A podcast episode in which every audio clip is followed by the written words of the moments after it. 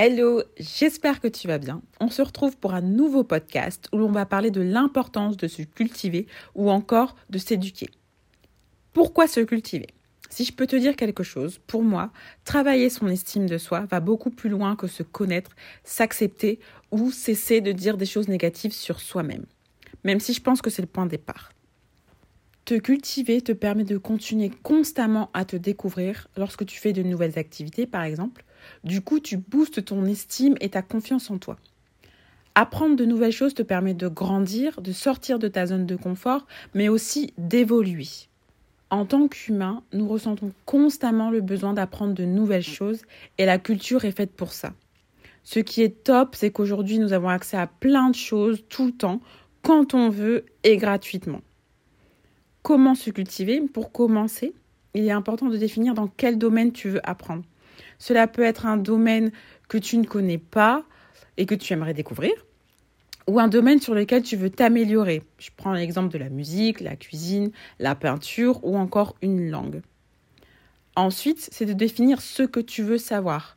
Pourquoi c'est important de définir ce que tu veux savoir? Pour rester focus, pour ne pas t'éparpiller et aussi éviter le trop d'informations. Parce que oui, aujourd'hui, on a accès à beaucoup d'informations, mais aussi accès à trop d'informations.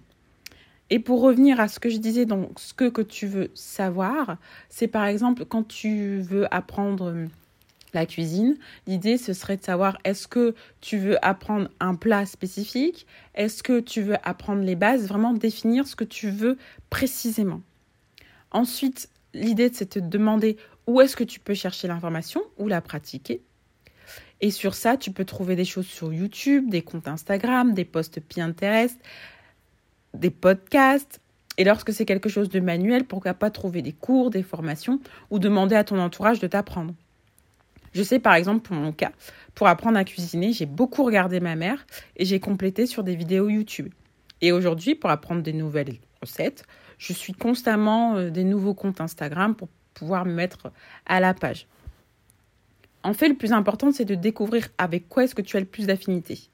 Et pour ça, il faut tester. Et après avoir testé, je te propose plutôt de rester sur deux euh, façons de pouvoir apprendre pour toujours rester focus. Comme je le disais, tu auras des podcasts, des livres, tu peux assister à des conférences. Aujourd'hui, bon, ce sera essentiellement des conférences en ligne, mais tu as également aussi des ateliers. Tu peux aller au musée quand ce sera possible, écouter des témoignages, des reportages. En gros, c'est faire ce qui te plaît parce que le plus important dans se cultiver, c'est que ce soit un moment de plaisir.